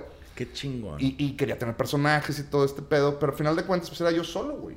Yo estaba produciendo el disco había compuesto todas las canciones, le hablé al ingeniero de, de, de, audio de Plastilina Mosh para que me ayudara a grabarlo, y, él, fue el ingeniero de grabación, y empecé a invitar amigos a que me ayudaran a grabar los instrumentos que, pues yo, yo nada más toco guitarra y bajo, ¿no? Entonces empecé a invitar a alguien que tocara la batería, de repente los teclados, las programaciones yo las hacía, las que no me salían muy bien invitaba a alguien más a que me ayudara. Y mucha gente que que, que, fue a grabar y que empezó a escuchar era de Invítame a la banda, güey, está bien padre, Invítame a la banda, Invítame a la banda. Pues se, se, empezó a armar como esta banda, pero quedé yo como el, digamos, o sea, pues era mi banda, pues. Sí, Todos los demás eran, eran, amigos míos invitados, eran músicos Otros personajes. Exacto. Que era tu creación, de cierta manera. Eran, eran músicos invitados y pues la banda duró como cinco años, que fueron un disco y dos EPs. Y llegó un punto donde de plano sentí que ya estaba como esa curiosidad satisfecha. Y al mismo tiempo, pues la banda tenía un discurso, ¿no? Que era este discurso de... Era como una sátira al las conspiraciones, a, el ah, apocalipsis, no sé, a los aliens, güey. Este, toda esta cuestión conspiracional era como una sátira, todo eso. Entonces de repente yo ya tenía otras canciones que no entraban dentro de ese discurso, güey. era más funk, ¿no? Exacto. Con más funk. Entonces ahí era donde decía, chingada madre, ahora que tengo que hacer otra banda o qué pedo. No, hombre, a la verga, mejor me quito la máscara, güey, ya le pongo mi nombre, güey. Y ahorita en vivo nos presentamos como Jonás y Ivana Bitches. Sí, o sea, ya juntaste todo Junté el... todo el pedo, Sí, hiciste como una fusión, así el día. Exacto. Porque también tu personaje, Jonás, también es una marca bien valiosa. Claro, está bien padre. Y por otro lado, Ivana Bitches aparte digo, de, de, las canciones que hicimos o que hice y, se reflejaron en ese proyecto, logramos entre todos estos compas hacer una banda en vivo muy cabrona. Sonaba marranísima la Los músicos que traes también cabrones. Atascados. y, los músicos como que estoy tocando ahorita, que la mitad son músicos nuevos también suena increíble. Entonces era como esa onda de sí, es Jonás, pero viene la banda en vivo, que es la arrolladora banda biches, ¿no? Como la arrolladora banda limón. pero es la arrolladora banda biches. Pero al final del día también está todo madre que unir esas piezas clave, pues también es una obra tuya de juntar estos talentos como músicos. No, claro, güey. Que, que tú le ves el ojo clínico a cada uno y que tú dices, mi rola quiero que refleje esto y es a la hora que haces esta parte de unir. Y ahí lo que vuelve a caer en su lugar es que mucho de lo que yo disfruto de este pedo es escuchar música, aparte de tocarlo. Entonces, si ahorita ya tengo la, la posibilidad de reclutar músicos bien cabrones, güey, para que toquen las piezas que yo compongo, güey, de repente escuchar esas piezas tocadas por estos músicos es de que estoy en el escenario cantando o tocando la guitarra, pero al mismo tiempo oyendo lo que hacen estos cabrones y es de que no mames, qué rico suena, güey. Entonces lo estoy disfrutando bien, cabrón. Vuelvo a ser otra vez ese escuchador de música arriba del escenario, güey. Entonces lo, lo, lo disfruto bien, cabrón, güey. Oye, Johnny, y por ejemplo, yo me acuerdo, güey, de, obviamente, de Pimosh, este, pues hace 10 años que obviamente también tenían a sus músicos, me acuerdo de Natalia, la baterista, este Milton Pachangas Exacto. y, el Eddie, el Eddie, que pues tecladista y guitarrista también, obviamente, y, pues tú y Alejandro Rosso. Este, que ellos también formaron una parte, digo, fue un capítulo en donde ustedes... Un capítulo de Plastilina Mosh, yo creo que fue el capítulo de Plastilina Mosh más divertido, Sí, ¿verdad? Porque previo a eso habíamos tenido una banda nada más de dos elementos, muy tranquilo. Previo a esa banda de dos elementos habíamos ido nada más Rosso y yo tocando solos, como si fuéramos pseudo DJs, músicos, no sé qué. Este, pero cuando llega esta banda, ahí es cuando realmente la plastilina se pone bien cabrón. Y Plastilina Mosh se vuelve como una pinche banda de hardcore punk que toca pop, güey. Entonces íbamos de ciudad en ciudad, güey. Destruyendo todo, güey. Y, y pasándolo increíble. Llegaba la noche y tocábamos Castigo me he portado mal. ¿no? Entonces era, era muy divertido. Pero en actitud eran Sí, no, metaleros, pero éramos más metaleros, cabrón. Sí, el qué tema divertido, actitudinal. cabrón. Sí, nos la pasamos qué increíble, cabrón. Y, y fue, el, eh, yo creo que de, de las épocas más memorables de Plastilina, viajamos un montón, güey, me acuerdo, sí, en sí. esa época.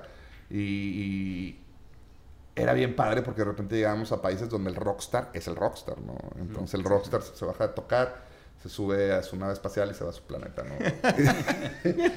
y nosotros nos bajábamos del, del escenario y nos íbamos a la barra. Al público, güey. Entonces todo el mundo que no puedo creer, estoy contigo, no una claro, güey. Y, y, y no mames, y nosotros de que, "Ey, tranquilos, güey, ¿dónde está la Relájense. party a la verga? O sea, Yo quiero echar un casa, la trago, verga, yo quiero echar una cerveza, güey. Y la madre, prendan carbón y la verga. ¿Te acuerdas que eso, nos pasó después de Qué después de que para sí. ti con desprecio pegó?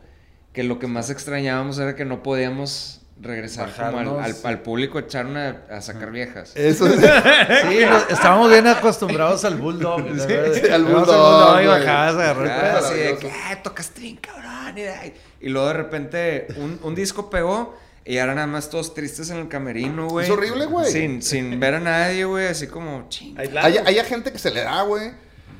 Definitivamente yo sé que, que ustedes como a mí no, güey. O sea, No, sí, pues, güey, somos más bohemios, nos gusta tomar el trago, güey, y este, platicar, güey, y, y, este, descubrir ideas de otra gente, y qué te pareció, y- Convivir, ¿no? Exacto, güey. Claro.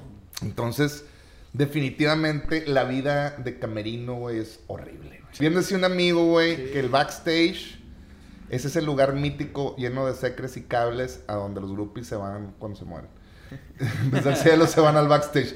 Pero es realmente horrible y aburrido. Fíjate que a mí me ha tocado colaborar en varios festivales musicales y varias veces me tocó operar backstage, ¿no? Cuando apenas arrancaba, hace 15 años. El MX Beat en el Deportivo Cadereyta y muchas otras cosas cuando apenas arrancaban este tema los festivales. Sí. Y me tocó trabajar con todo tipo de bandas que pues te entregaban un Raider, ¿no? Y había Raiders que pues como el tuyo, Johnny, que era pues oye, que no falte pizza y caguamas y cerveza Sí, y punto. Si hay cerveza, todo en orden. Un amplificador y 120 cervezas. Sí. que era de que, güey, No pues check y check, va, chinga. Pero había raza que te decía, miel de maple, grado 4, y mamadas orgánicas. Y ahí andabas en el Aladino, ¿se acuerdan del Aladino? ahí Sí. Plaza San Pedro, Sí, que vendían sí. mamadas gringas del súper, ahí andabas con el Carísimo, güey. escogiendo la el miel de maple, grado Ah, 4. Que tú decías, eh, güey, yo conozco la caro de los hot toda la vida, no chingues, cabrón. Sí, sí, y claro. veías al vato que te pedía esas chingaderas y decías, qué mamón, güey, porque la neta te estás, mam- o sea, Sí, te estás mamando. pinche Raider ridículo. O Claro. sea, una cosa es, güey, que no falte cheve, ¿sí? Y que dices, güey, pues si pido Sí, 120, porque, porque compra no, porque no voy a cargar 120 chéves. O sea, nada más por eso, porque no me las traigo, güey. Sí, claro, no, ¿Sí y dos. entiendes? Yo ni pido 120 cheves, compra 200. ¿Ok? güey, ya, 240, con eso. porque se van a acabar. Sí, Sí, porque este güey es mucho recibir gente, este güey es de invitar y su- y otras su banda bandas. también le gusta Sí, no, claro, claro, no. Y siempre hay gente que le encanta el pedo, ¿no? Exacto. Pero tú, es- ¿tú crees que jale eso realmente Pero, como el, el ponerte místico, ponerte mamila de yo, que... yo creo que es. O sea, a diferencia de Jonás, tú porque eres bien aterrizado, pero tú crees que sirva el... No, entre más, entre menos de las nalgas, este, entre menos... no o sea, creo, entre más te voy me a ser honesto. esconda- No creo, güey. Eh, por un lado, sí, somos rock and rolleros, o somos rockers, o somos. Hacemos música moderna, pero por otro lado también somos músicos, ¿no? Y como músicos tenemos amigos que no necesariamente son. o están en este género musical. Yo tengo muchos amigos que, que son gruperos, güey. Y muchos de ellos son estúpidamente exitosos, güey. Sí, claro. Y los ves llegar, güey, porque me ha tocado de repente que me invitan y la chingada. Güey, en la van, güey. Oye, quiero mi pinche botella de whisky mamalona de 80 mil bolas. Yo me la traigo, güey. Sí, güey. Yo O me- sea- me- también me tocó una historia con, con Ricky de Intocable. Exacto, güey. Qué vergas, no, no, no. Es otro nivel de éxito que no... Tienen un nivel tremendo. Sí, güey, Y ellos llegan con su botella, o ellos llegan con su comida. O sea, ellos es, güey, yo, tú págame tanto y yo voy y toco, güey. O sea, y yo, y yo pongo todo. Yo pongo el camión en el que me voy a transportar, Sí, porque sí, tengo sí. mi camión que está bien verga. Sí, sí, sí. Este, yo llevo mis botellas, yo llevo Yo me todo atiendo, lo que yo quiera, güey. O Ah, sea, güey. no te voy a poner a, a ti de, de, de, de pinche nana, güey, a que me traigas nada de Super 7, a la verga, ¿no? Sí, vengo a trabajar. Yo Vengo me a acuerdo mucho que... Te voy a cobrar con madre. que, que Sí, llegó un... Cobro bien, pero. Exacto. Yo Fui- me atiendo mis Te voy, a, chiflazones. te, voy a, te voy a cobrar con madre, güey, pero no me vas a ver más que tocar, güey. No te voy a pedir ni un vuelo, no te voy a pedir un hotel, no te voy a pedir ni madre, güey. A mí me tocó en Houston cuando yo vivía allá que un muy buen amigo mío es amigo de Beto Zapata. Ah, perdóname, y para terminar, creo que te- todos los músicos en general, sobre todo los del rock and roll, necesitamos aprender mucho de los gruperos. Güey, es, eso iba. Ahorita, te- Exacto. ahorita te platico eso. Y, y me acuerdo perfectamente que mi hijo había nacido tres meses prematuro y, y pues, estaba en el hospital. Y mi compadre me agarró y me dijo, güey, fue su padrino bautizo, fue a bautizarlo en cuidados intensivos, yo me acuerdo. Y me dice mi compadre Adrián, güey, vente, güey, vamos a salirnos al pedo. Ajá. Y sí, güey, fuimos a un concierto pesado. Con madre. Y nos fuimos a backstage y estábamos primero en el camión con Beto. Un camión, como dices tu mamalón, Sí, pinche güey, ya quisiera Turbos. casa, güey. Turbos, no un camión. Un Sí, turbo, turbos. sí. Sí. Un Greyhound, Sí. mamón, Sí. con un refri lleno de chelas, pinche Sí. Beto con madre, ¿qué onda, cabrón? ¿Cómo están? Pero como dices tú, el whisky, las chelas, todos ellos eran ellos. Claro. Y luego ya nos pasaron por un lado, nos dieron boletos ahí en primera fila, estábamos. Y me acuerdo que, que, que los güeyes muy profesionales, muy- o sea, a jalar, güey. Ahí. Sí, chambeadores de que dices tú, ay, cabrón, ¿qué, qué nivel. O sea, cero ego, cero tema de. No había una diva ahí arriba. O sea, había Cero raza. pegarle a la mamada, Cero a la mamada. Yo vengo a jalar y los güeyes muy concentrados en eso, en el turbo. pues, pinche turbo, era una limusina pero Sí, chingona. increíble. Y los vatos súper amables. Y total, mi compadre me acuerdo, y nunca se me olvidó, y un saludo a Beto Zapata, que Beto le escribió una canción a una de sus hijas, o a uno de sus hijos, a los triates, cuando nacieron, creo. Sí. Y esa canción se la dedicó a mi hijo en el concierto. Ah, en el chingón, Toyota Center, a reventar, güey. Mi compadre le dijo, ay, mi carnal, y la chingada, y como que el vato... En el escenario, a Jerónimo, mi hijo, le dedicó la rola y no mames, yo en primera fila y digo, No, ya esas cosas no- son inolvidables, no güey, sí. Y después me lo volví a topar un par de veces. No mames, güey, huevo. Y che tipazo, güey. Sí, Sí, cabrón. no, No hombre. mames. Ese güey tiene- creo que tiene triates o cuates. Digo, no, no lo conozco en el persona, pero nunca se me olvidó los chambas que eran los vatos y los Sí, Es enfocados. que el, el grupero es como el rapero gringo Sí, de güey. que está jalando y está sobre la lana, güey. Claro. O sea, y profesional y muy político Sin y, dar no, y no problemas, cagarla. sin sin dar dar- problemas, güey. Y yo creo que eso es clave también porque, digo, a final de cuentas de esto vivimos, güey. Claro, ¿no? güey. Y, Por ejemplo, nosotros ahorita que estamos eh, con la tienda de, de merch, este, nuestra idea romántica obviamente es, es de que, güey, poderle brindar al artista y ayudar al artista que, a que venda su merch, porque en Estados Unidos, güey, cuando te vas a girar allá, ves, güey, a una banda que nadie los conoce, pero ganan más, merch, ganan sí. más de la merch, güey, que de... Y ganan bien, güey, pueden vivir de ese 35% pedo. de los ingresos de una banda promedio en Estados Unidos es merch. Y, y, y si te da bien, güey, los pinches Ramones, güey. No mames. Sí, Oye, no mames. morritas fresas ni saben que son los Ramones, traen sus playeras, y luego te vienes Sí, a, México, típica de güey. Ramones. Te vienes a México y todo el mundo lucra de todos los piratas, de tu marca, de lo que haces, menos uno. Y luego cuando tratas, y ahorita es lo que estamos, es con lo que estamos tratando como de poder un poquito abrir, abrir camino, Ujú. de que la gente es de que pinches vendidos están tratando de vender merch. Es que, madres, güey, a ver. O sea, se tiene que hacer dinero vendiendo merch, si no, no hay arte tampoco, güey. No, o sea, y al final va- de cuentas, tiene un montón de propósitos, güey. Digo, yo de repente hago playeras, hago ediciones de, de playeras de la banda biches. Eh, primero que nada, porque quiero esparcir la palabra, güey. Claro. Sí, es promo. Es, es- es- es- de alguna manera es promo. Me gusta ir, cuando voy a tocar, me gusta ver en el público raza con la playera Claro. puesta. Me siento como, ah, eh, como lle- llegar a un lugar de confianza, ¿no? Claro. Entonces, realmente por eso se hace. Obviamente también, pues, implica costos, güey. Sí. Y esos costos se tienen que Y cubrir, es un ¿no? negocio. Es como I Love New Es un York, que es una frase que al final del día le trae un, un negocio a la ciudad. Exacto. O sea, es como la marca Perú en temas de gastronomía. O sea, al final todo esto son, es- son marcas y la marca la tienes que tratar como tal. Qué chingón, como dice Jonás, ver, llegar a un concierto y ver a raza con una playera que tú diseñaste. No Exacto. que diseñó Claro, un pirata. O sea, con una frase, como dice Jonás, esparcir la palabra. Qué chingón es ver un diseño que aprobó Jonás de una camisa que él sabe que tiene la calidad, güey. Que tiene un diseño hecho bien en base a la figura de Jonás o de Plastilina Mosh Bando Bitches. Que traiga un fan en el concierto. Ese pedo va a ser una satisfacción bien chingona. Güey, yo nunca no, conseguí la de 311, la original del logo. Así bien del Blue Album. sí. No. Nunca la conseguí, güey. Y me la pasaba en Hot Topics y cosas así. Y que ahí nada. no estaba chido, güey. Y este. Y pues 311 es una banda de culto que ahorita, ahorita voy a investigar a ver si puedo conseguir merch de ellos. Porque Yo siempre creo fui que, fan, sí, yo güey, creo que pero- ya, ya ahorita... Hoy sí en día ya hay conseguir. Pero, o muchos sea, yo canales, sí güey. pago, o sea, 60 dólares por una playera Fácil, original güey. de Sí, ellos. Claro que lo pago, güey. Sí, y eso es lo que hace rato que platicabas de que después, por ejemplo, de plastilina, güey, y cómo empieza el proceso de Band of Bitches y todo ese pedo. Por un lado, obviamente, pues sí hay un momento donde dices, ay, cabrón, hicimos bien o no, güey. Sí, ¿no? claro. Pero lo que predomina constantemente es como es, esa ¿cómo se podría decir? La palabra se me va de repente. Esa emoción, güey. A la verga, tengo chance de volver a empezar desde cero, güey. Sí, güey, Y hacer lo que se me hincha un huevo, güey. Y hacer y deshacer, güey. Entonces es bien emocionante, güey. Y, y eso yo creo que a final como de negocio cuentas- nuevo. Sí, es un negocio nuevo. Es como Un bebé nuevo, En, chido. en- Ay, en- cabrón. en la música o en el estilo de música en la que nos hemos manejado, güey, eh, de alguna manera también lo que vale mucho es, esa, es- ese como sentimiento, esa intención, que es lo que quieres dejar Claro, el plasmado feeling, en la obra, güey, en el feeling, que muchas veces en otros géneros musicales no, no, no se maneja, ¿no? Entonces, eh, si estás tan vibrado, güey, para hacer un pinche proyecto otra vez y con todas las pinches pilas, güey, fue lo que me pasó con Bad Bitches que me decía Eddie, porque Eddie estuvo al principio, güey. te sientes como huerco otra Sí, vez. y me dice. ¿Cuáles van a ser? Y, Sí. y no te, me dice, y no te da miedo que te vayan a criticar porque ese es el pendejo de Plastilina Mosh y ya viene otra vez el pendejo de Plastilina y él puede ser lo que sea porque es de la lead de la música y la verga. Y dije, pues ¿saben qué chingan a su mamá? Pon una máscara va a saber que es el pendejo de Plastilina Mosh. Y esa voz, tu voz. Y es- eso hice, güey, la verga. Y entonces era tan emocionante y me sentía tan punk rocker, güey, Claro, que parece a la verga todos, güey. Este, eso- y eso es lo que es bien emocionante, güey. Es Claro. súper emocionante. Y lo que yo logré comprobar, güey, con este proyecto de Ivana Bitches es que efectivamente borré Plastilina Mosh del mapa para que no. Tampoco para que no permeara esta banda No mezclar, que no se cruce, que no se cruce. Exacto, y que no, que no sufría como el estigma de la gran banda Sí. esta que, entre comillas, pudo haber sido Plastilina Mosh.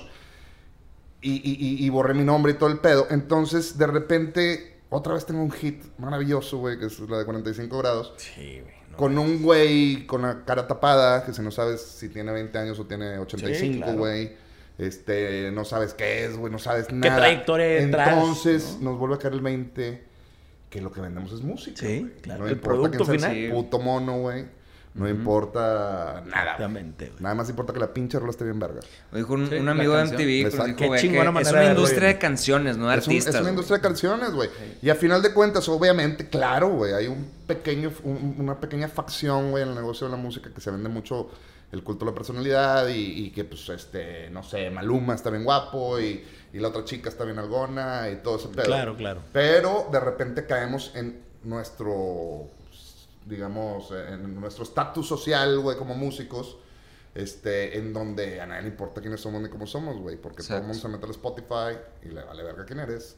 La rola está chida, la pongo en la carne asada. No Sí. está chida, la quito de mi playlist. Pero- pero un Se ejemplo chingó. vivo- Y ahí es donde nosotros vivimos, de las Sí. regalías de Spotify o de... Claro. de- Las de- regalías, de- los de shows. Apple Music. Claro. Pues de la canción, la De la canción rola. últimamente es lo que... Al final de cuentas, la rola es- y si te fijas, lo que dice Jonás se ve reflejado en. pues, Este güey hizo una rola con Poncho de Nigris. Poncho de de no ser músico, ¿sí? Se dio la oportunidad de hacer una rola y se juntó con gente buena. Y el vato hizo un producto que al final del día, pues lo escuchan en Spotify. Claro, la rola está bien verga, güey. Sí, o sea, hay un producto. Gracias a eso, güey, yo hice muy buena amistad con DJ Cobra. Sí, Que es el, el que produjo esa rola, que es, Sí. es reggaetonero, güey. sí, sí. Ah, sí. güey, me han contado maravillas de ese güey. Es una verga, mi De compadre. que empezó en 15 años, Sí, ahorita el güey se cotiza en mames, millones, No mames, el vato tiene buqueado. Le preguntamos, le pregunté a un amigo, porque el vato tiene buqueado de, de aquí al 2022 y la verdad. Para el Williams con pandemia, sí. pandemia, y le, compro- le dice a un vato, oye, güey, ¿y si un día este, te invitan a los Grammys, güey? Y el güey, pues es que si tengo tocada, pues no puedo ir, güey. Pero ¿cómo no irías a los Grammys, güey? O sea, te están invitando a los Grammys, o sea, no cancelarías un fin de semana de tocadas por ir.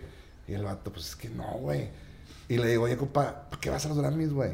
Pues, para hacerte famoso, pues, y para conseguir chamba. Le digo, este güey ya la tiene, güey. Sí, ya sí. le vale verga a los Grammys, güey. Güey, es lo- los Grammys es Sí, lo de menos. O sea, lo vas a los importante es... para buscar chamba. Sí, Sí, güey. la tiene, güey. Aquí está Está buqueado. güey. Ya le vale verga, güey, los Grammys, güey. Sí, claro. Güey. Está, está cabrón eso de cómo, o sea, esa percepción eh, con la música de los artistas que más, de repente, que más, se- o sea, más están presentes. De repente me acuerdo mucho cuando E-News, cuando, cuando Claro, estaba claro, E-News en la claro, tele, claro. veías artistas promocionándose ahí todo el tiempo y están endeudados con la disquera, güey, están, ¿sabes? Y de repente hay otros No, pinches no artistas oscuros, güey. Como el que nos dijo Miriam, ¿te acuerdas de que hagámosle merch a es-. Escape? No, Ah, escape. Escape. escape, yo, ¿qué es escape, güey? Mira, ahí, ahí están los, los YouTubes de estos vatos. A la madre, güey. Así como Manu Chao de que. Sí, millones, un miles. mar de gente, Sí, güey. güey. pinche banda de culto de que no se les acaba el, El jale. proletariado, Sí, una sí, rola sí, bien clásica, güey. Que Claro. ya que la escuché dije, ah, Claro. Estos vatos, güey. eso se me hace lo más chido. Y, y creo que eso también es lo que era Panda, ¿no? Así como que pinche bando de por mucha gente, pero, güey, ibas a un pinche show y, y llenabas Lleno, y, la- güey. y la gente le gusta y es lo que se trata, güey. O sea, pinche Arjona, güey. Y, y estas Exacto, bandas, es de, de eso se trata. Es, es, vale madre lo que, lo que la gente piense del... El artista tiene que trabajar y tiene que... No, y digo, a final de cuentas, pues. No le puedes caer bien a todos, güey. No, güey, a final de cuentas el pinche artista también es un ser humano, güey, que pues, le caes bien a unos, le caes mal a otros y... Y pues Oye. bueno, digo, a final de cuentas todo el mundo tenemos derecho, como dice mi compadre, a comprar la playera o no, güey. Claro, exacto. No, y escuchar la música, ¿no? Le puedes dar next. Exacto. Siempre le puedes picar next en el shuffle de, Exacto, de cualquier chingó, pinche güey. aparato, güey. Güey, tío, ¿qué, qué me pasa a mí en la ese música, pedo güey? está- Siempre... es- sí, le puedes opción. shuffle y lo, que- Shuffle, lo que quieras. Y siempre le puedes picar next. Exacto. Y nadie te va a decir nada. Güey, no sé por qué, o sea, conozco raza y no sé si te ha pasado a ti, tú, pero conozco, o sea, la, la música que más me gusta es de gente que me caga, güey. y, y de mis mejores amigos en la música, hacen la peor música que se me hace horrible. así Güey, ¿qué, qué mugrero estás haciendo? Y a unos les va bien, a otros no, y Eh, no Raza, importa, más, pero... Quiero hacer un, un paréntesis. Por A favor, ver. enseña tu celular, Jonas. Ah. Este güey es la A ver, a mamada, ver, a güey. ver. Nunca cambies, güey. El mismo, güey, el No mismo. mames, No, ese seas celular, güey, tiene 27 años Sí. dando batería. Y con Jonás ese sigue ahorita, siendo el mismo auténtico de toda la vida, güey. No mames, eres la güey. mamá. No lo voy a cambiar, güey. Mira, ¿Para, qué arreglar algo que no está descompuesto, güey? Sigue jugando viborita, güey. No mames, güey. ¿Para qué arreglar algo que no está descompuesto, güey? Este güey es la mamada. Oye, güey, pero, por ejemplo, ahorita que dices ese pedo que la música, también, güey, hay un tema, por ejemplo, que yo he visto, que, que, que tiene, por ejemplo, Ricky, güey, ¿sí? Que a mí cada rato me preguntan que si la playera viene con todo y Ricky. En la este, y la neta, güey, pues también cercarla tiene sus beneficios, ¿verdad? Digo, porque pues un chingo de morras es de que, güey, pero yo, yo de repente que me toca operar el WhatsApp de la tienda y me meto por curioso, soy bien intenso. Y siempre que me preguntan algo, contesto con un sticker de Ricky. Madre. De que Ricky así, con un Starbucks. Ricky así de que. eh, y güey, la raza piensa que es Ricky, güey. Y la raza se vuelve loca, güey. Y me preguntan, no mames, Ricky, eres tú, dame una prueba de vida. Una señal, digo, no. Una prueba de vida. Y yo Una de que. señal chiquita, como es la canción, ¿no? Y yo de que soy Andrés, nada que ver, güey. Si te mando una foto, te vas a agüitar ojete. No, no mames. Pero, güey, es un tema de que también, güey, pues crear una imagen también vende, cabrón. O sea, tus, tus greñas son icónicas, carnal. Y. Si supieran Y- que yo me las corto solo, güey. Güey, y A ver, también- Por eso siempre están ojetes. Algo que yo les he dicho a ustedes, güey, te puedo afirmar que yo ni voy a llegar sin, con camisas sin mangas. Sí.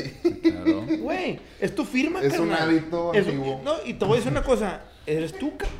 Pues sí. ¿Sí? Cuando de repente te visto en saco por alguna otra cosa en la tele o en el radio. Me güey. gusta de repente. Sí. Y porque, porque me gustan los trajes, güey. Y, nunca tengo una excusa para usarlos, Exacto. güey. No, me queda claro, pero tu día a día es camisa sin manga. Sí, definitivamente. Sí, y o sea- tengo camisas sin mangas negras, así como esta, tengo como 12. Sí.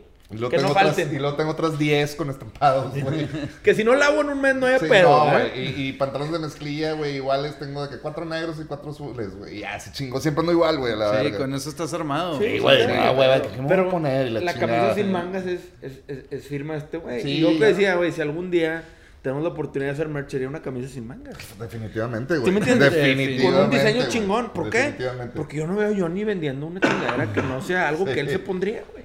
¿Sí? Y la neta es que son esas firmas que te vas haciendo con el tiempo que te van separando y armando tu propia marca, ¿no? Y, güey, si Johnny llegara peinado de lado con gel, güey, dirías, no mames, ¿qué te hicieron, ¿Qué cabrón? pasó, compadre? ¿Qué pasó? ¿Qué ¿Estás bien, güey? No mames, Sí. güey, ¿en qué te ayudo, cabrón? ¿Sí?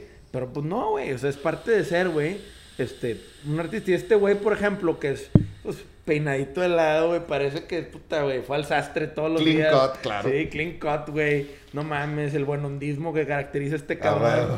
Este, pues siempre es de que no mames, y, que me, me salude Ricky. ¿Cuánto cuesta que Ricky, Ricky, Ricky? No mames, güey, sí tiene sus beneficios, cabrón, también. No, pues definitivamente debe tener beneficios, pero al final de cuentas, pues. Pero si el producto, es, no, la música no es buena, por más buena imagen no que haya. generas, no generas No. ese cotorreo, ¿no? Y, y es lo que también de repente platico con, con- Tengo un sobrino que quiero mucho y que el cabrón toca la guitarra muy bien.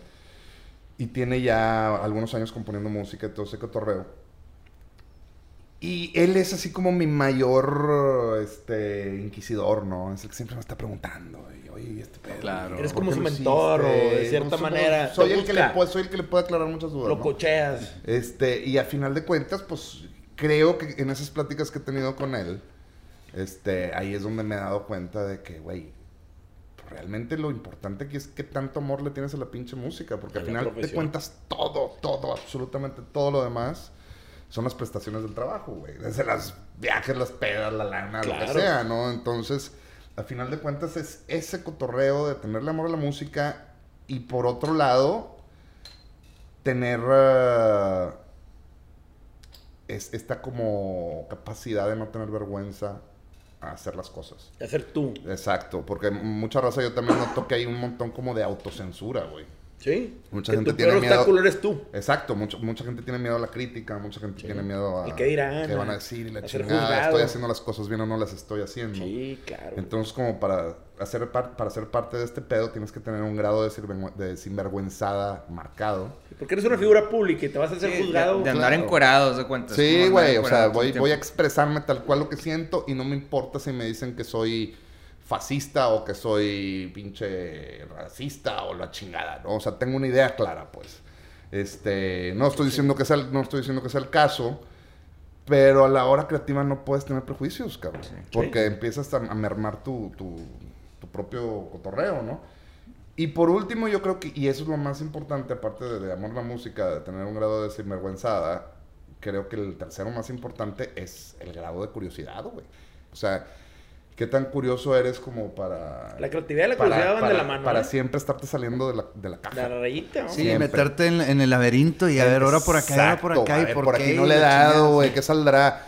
Que era lo que veníamos hace rato, ¿no? Que gracias a, a mi compadre Poncho con- conocía al Cobra. Y ahora estamos a un mes de meternos al estudio, a ver qué chingada sale, güey. No, Oye, esa era mi siguiente pregunta. ¿Qué sigue para Jonás? no me chingo de cosas, ya tengo mi disco nuevo listo. Qué chingón, Este, güey. ¿Como solista? ¿Otra Como vez? solista. Ok. eh, pues estoy muy contento hac- haciendo radio, güey. eh, me divierto Sí, mucho güey. en redes sociales. eh, y definitivamente hacer más música. Ahorita tengo planeado hacer este cotorreo con mi compadre Cobra. Que también mucha gente me pregunta, güey, es que mezclas un chingo de ritmos, güey. Y volvemos a lo mismo, es la puta curiosidad, güey. Claro. O sea, de repente chido. hay mucha raza que... Se encasilla, ¿no? De cierta manera. Pues no, no, no, no creo que sea tanto ese cotorreo, yo creo que es un pedo como de prejuicio, ¿no? De decir, Ok. "Chingada madre, es que ya tengo mi público, y tengo mis fans, y si me salgo de aquí, pues a lo mejor la raza se va a enojar, o Porque la pues tú tienes, tú tienes Mr. Primoz y 45 grados y dices tú, ay, cabrón. Pero, o sea, pro- pero probablemente si, si yo hubiera tenido ese prejuicio, nunca hubiera Nunca salido a hubiera 45 hecho- grados, Exacto, ¿no? Entonces mi curiosidad es más fuerte que mi vergüenza, güey. Entonces de repente cuando me dicen, oye, pues hacer una rola con el DJ Cobra, reggaetón o cumbia o lo que sea, no estoy pensando en qué dirán o cómo va a salir. Estoy pensando en, no mames, a huevo, güey. ¿Cómo graba este vato, güey? Pues es que ¿Qué, es- qué beats usa, güey? Pues O sea, es que siempre es para ti, güey. La curiosidad es para ti. O sea, exacto. lo que la gente vaya a pensar de ti, si, si, lo, si lo aceptan, qué chingón, güey. Y si no, pues ni pedo. Si no, pues, güey, yo lo quería Este hacer, es, güey. este es un ejercicio realmente personal, güey. O sea, la cuestión creativa es un ejercicio personal. que si a ti te convence y tú crees en tu producto y crees en lo que le traes a valor a la mesa a la gente, pues eso es lo primordial, güey. Claro, no, Si no y- te y- convence tú, tu pe- o sea, si no llegas tú seguro de lo que vendes, pues te dediques a lo que te dediques, no te van a comprar. Claro, güey. no, pero ¿No? Y, y a final de cuentas, güey, hay tanta pinche gente en este planeta, güey, que date, date por asegurado que no eres especial, güey. A ver, no lo Exacto. dices. Entonces hay sí. un chingo de gente que piensa igual que tú, güey. Y que cuando tú saques tu idea, va a haber un chingo de gente Sí, que la va a Johnny, entender igual Johnny. que tú y la va a disfrutar igual que tú. Tuviste un panorámico en Japón, güey. Sí, sí. tengo un panorámico, tuve un panorámico, un panorámico más verga que el de Japón, güey. A ver. Y estaba aquí, güey, en Gómez Morín. Güey, yo lo vi. El de la foto de blanco y negro. Sí. Que sales Que salgo risa. pintando un dedo, Sí. güey. Ah, salgo no. así, güey. Y nadie se dio cuenta. Durante dos años estuve pintando un dedo en Monterrey y nadie se dio cuenta. Sabía, Salgo así, güey, a la verga.